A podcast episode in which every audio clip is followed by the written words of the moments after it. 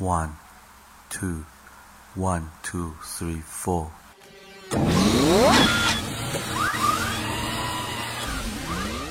过去一周时间，你都学个不停，成长烦恼不断影响你的心情。上学就要高高兴兴，别烦心，就让白话天下陪你快乐前行。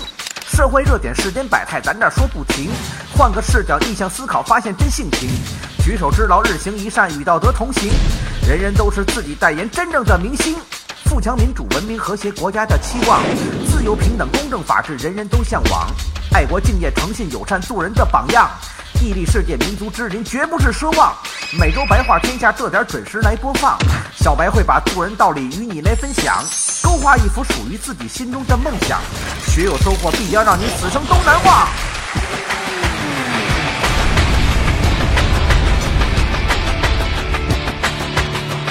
白话天下，It's show time。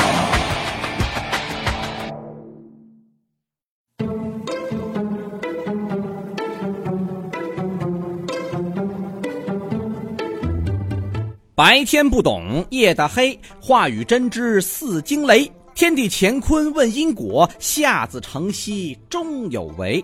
哎，欢迎大家呀收听本期白话天下，我是小白老师。这话说前两天呀，我跟我爸走在大街上，就听这身后啊是扑通一声，然后旁边就有人喊：“哎呦，有老人摔倒了！”当时我下意识的就进行了激烈的思想斗争啊！哎呀，这该不该服呢？服了怕被诬陷，这不服又对不起自己的天地良心。就在我内心焦灼的时候啊，就听我爸大吼一声：“你小子愣着干什么呢？还不赶紧扶老子起来！” 现在的中国社会啊，无论是经济还是文化，都正处于是一个全面转型升级的阶段。当然，也正因如此，在各种规则制度还尚未健全，各种旧有的约定俗成和道德意识又没有被这个社会所合理认同的真空阶段，就很容易出现各种各样的奇葩现象。你比方说，公共交通工具上这些老弱病残孕的专座啊，这些有特殊标记后的座位，到底是给谁用的？再比方说，我们都爱做成功梦啊，都话说是天上掉下个林妹妹，哎，那谁都愿意，就跟呀中彩票似的。但如果我们把这句话挖几个空，哎，玩一个填词游戏，变成路边摔倒个老太太，你就会发现这事儿要真出现在自己身上，哎，你就观察吧，路上行人是纷纷作鸟兽散呐，唯恐避之不及。那到底是什么让一个原本不是问题的问题？如今却变成了横亘在所有中国人面前的一道难题呢？哎，这件事情啊，我们就必须要从二零零六年轰动全国的彭宇案说起。在中国文字的表述当中啊，往往讲究的叫做一词多义，就如我们今天的主题：老人摔倒了，你会扶吗？哎，别小瞧这一个“会”字啊。我们通常讲这“会”字有两种含义，一种是能不能，也就是说你有没有这个能力；而另外一个是愿不愿意，是态度的选择。但是今天小白在这里，我给他加上一个第三种含义，就是你会在帮助别人的时候保护自己的合法权益吗？可以说，这是彭宇案留给世人最大的警示教育，就恰恰就停留在了这一点上。这事儿是怎么回事呢？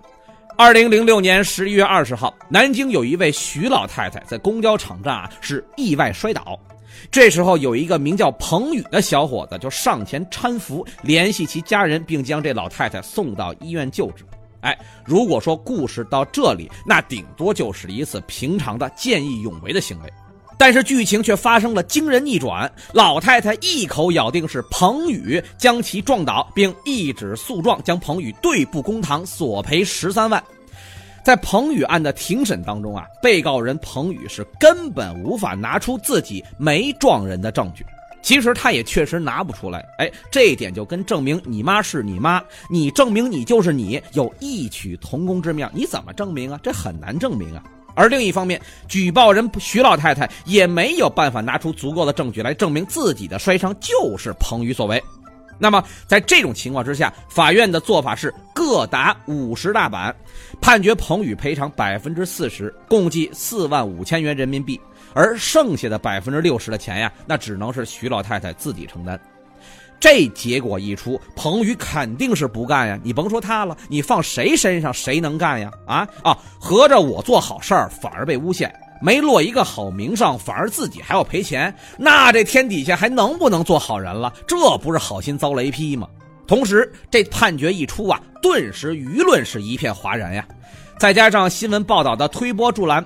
顿时啊，在极短的时间之内，这网络上和现实当中，什么好人没好报啊，做好事别留名谁留名谁倒霉，什么摔倒的老人扶不起啊，什么不是老人变坏了，而是坏人变老了，等等等等，诸多片面的舆论是裹挟着厚厚的民意是汹涌而来呀，瞬间就如同是一颗原子弹一样，引爆了现场谁也不曾预料的一场道德危机。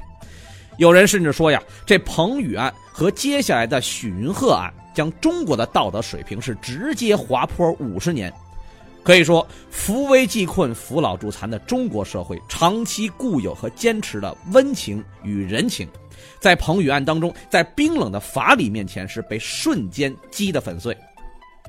这一次影响极大的民事诉讼案和接下来社会各地所接连发生的老人摔倒、救助者被讹的事件，变相的就将本来十分脆弱的中国国民心中的道德底线是接连突破呀。二零一四年央视春晚给观众带来最多笑声的那个小品《扶不扶》。其故事原型啊，就是脱胎于现实生活当中这越来越多的有关老年人摔倒到底扶不扶的一个热点的社会话题。咱们小白脱口秀毕竟不是一档法理推断节目，我们也无权对当时的法院判决进行干预和事后诸葛亮。当然，小白我也非常的反感那些在网上只会喊些苍白的口号，但是却没有实际做法来帮助大家。如果你遇到这种问题，你该如何来面对，以防止出现好人伸出援手，结果没好报的这种不良现象的滋长？所以，我们今天呀，这个重点就来说说老人摔倒了，你会扶吗？其实仔细想想啊。老人摔倒应不应该扶？这不是一个问题呀，因为我们从小所接受的文化本身就是要助人为乐、诚实守信、见义勇为、帮助弱者，在别人遇到困难的时候施以援手，这才是江湖侠义的体现。不会有人在这个层次上退缩。那么这就意味着，老人摔倒，大家呀都愿意去帮忙，但是为什么不去做呢？这就有了能不能扶和扶的代价到底是什么的现实考量。二零一四年春晚小品扶不扶？那个骑着自行车打酱油的路人一句劝：“哎，哥们儿，我劝你啊，这事儿别管。哎，你看我哥以前是开大奔的，就因为扶一老太太，现在就沦落到骑自行车的地步了。这小品固然有其夸大的成分。”但是这背后的现实依据却并不会让我们觉得这仅仅是个笑话。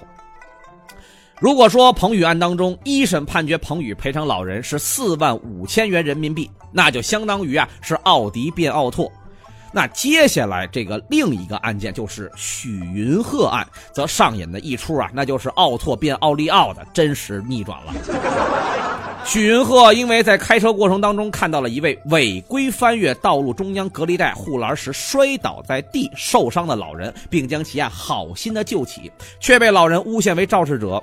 那最终法院按照公平原则判决了许云鹤赔偿老人家十万八千元。我们不用啊去费神讨论这事儿到底是谁对谁错，这已经没有任何价值和意义了。但是有一点我们可以肯定。不管是彭宇案，还是许云鹤案，还有之后发生的诸多类似的案件，肯定双方当中有一方在说谎。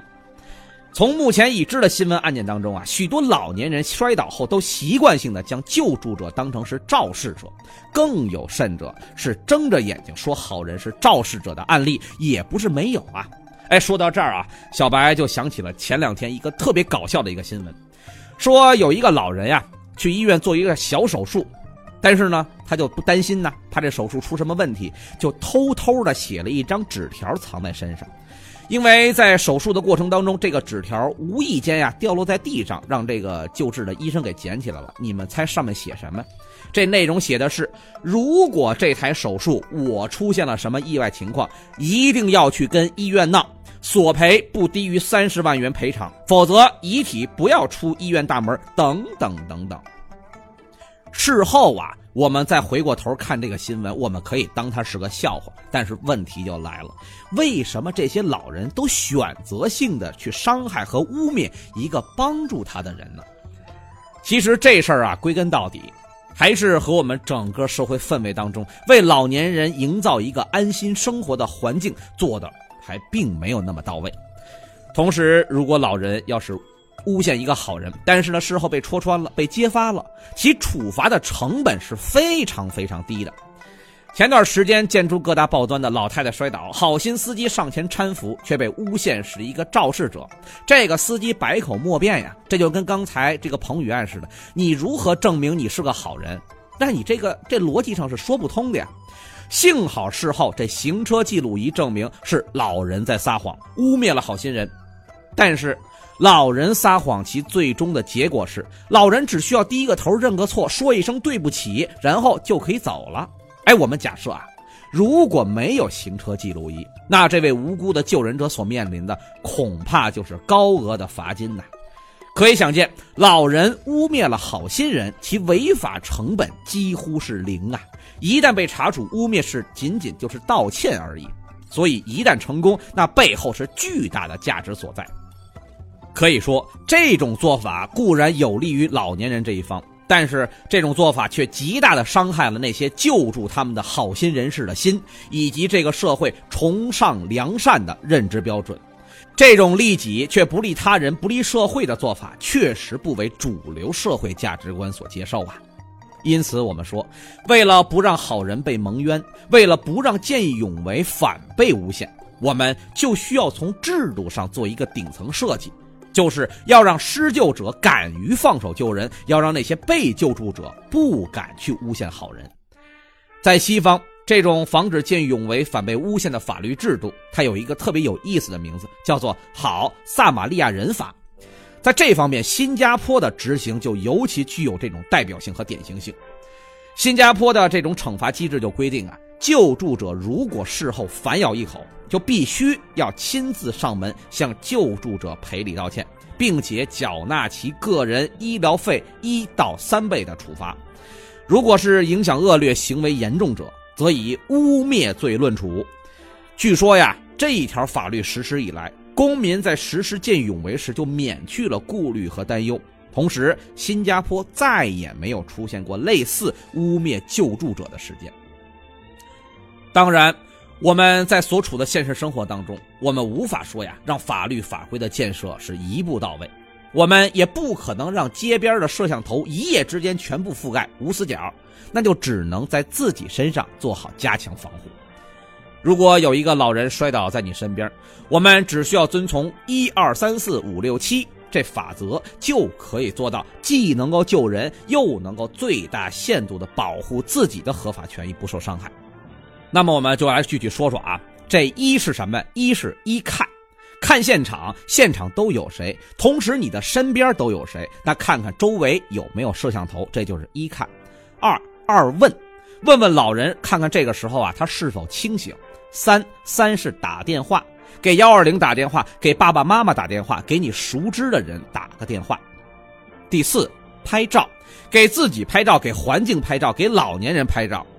第五。录音，打开手机的录音功能，将自己此时此刻的声音和现场音以及老人的声音呀，全部进行录音。第六，找证人，什么路边的小贩啊，城管警察以及身边的同学都可以给你做证人。最关键的是要彼此之间留下联系方式。第七，才是上前扶起老人。当然，如果在这一个过程当中啊，你身边有小伙伴能够全程摄像，当一个人肉摄影记录仪，那就更加能够做到确保万无一失了。当然，万事有其利，就必有其弊。这种做法，好似让善良被蒙上了一层保护膜，人与人之间变成了防备在先，帮助在后，与我们心中所认同的那种帮助啊，并不一样。我想，这是不是也是一种新常态呢？需要我们去适应，但不管怎么说，相信未来会有更多的勇气，让我们来帮助别人。我们说，生活在这个世界上，每个人终将有老去的一天。不要让我们变成老年人需要帮助的时候，却发现没有人能够帮助我们。扶起倒地的老人，其实扶的是未来的自己。将心比心呐，真正有老年人摔倒的时候，在保护好自己的同时，尽己所能去帮助他们。也许啊，你的这一扶，扶起的不仅是一位老人，更扶起的是全体国人的良知啊。这正是偶遇老人倒在地，上前施救莫心急，学会保护好自己，弘扬正气要积极。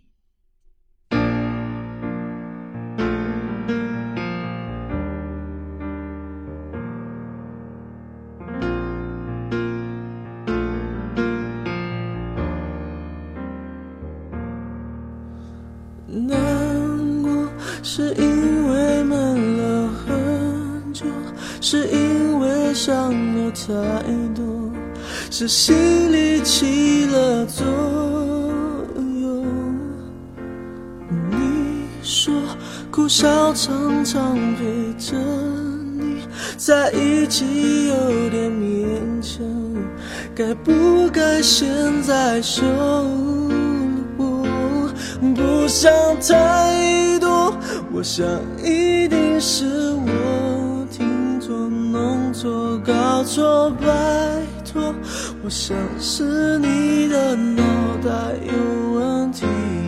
随便说说，其实我早已经猜透、看透，不想多说，只是我怕眼泪站不住。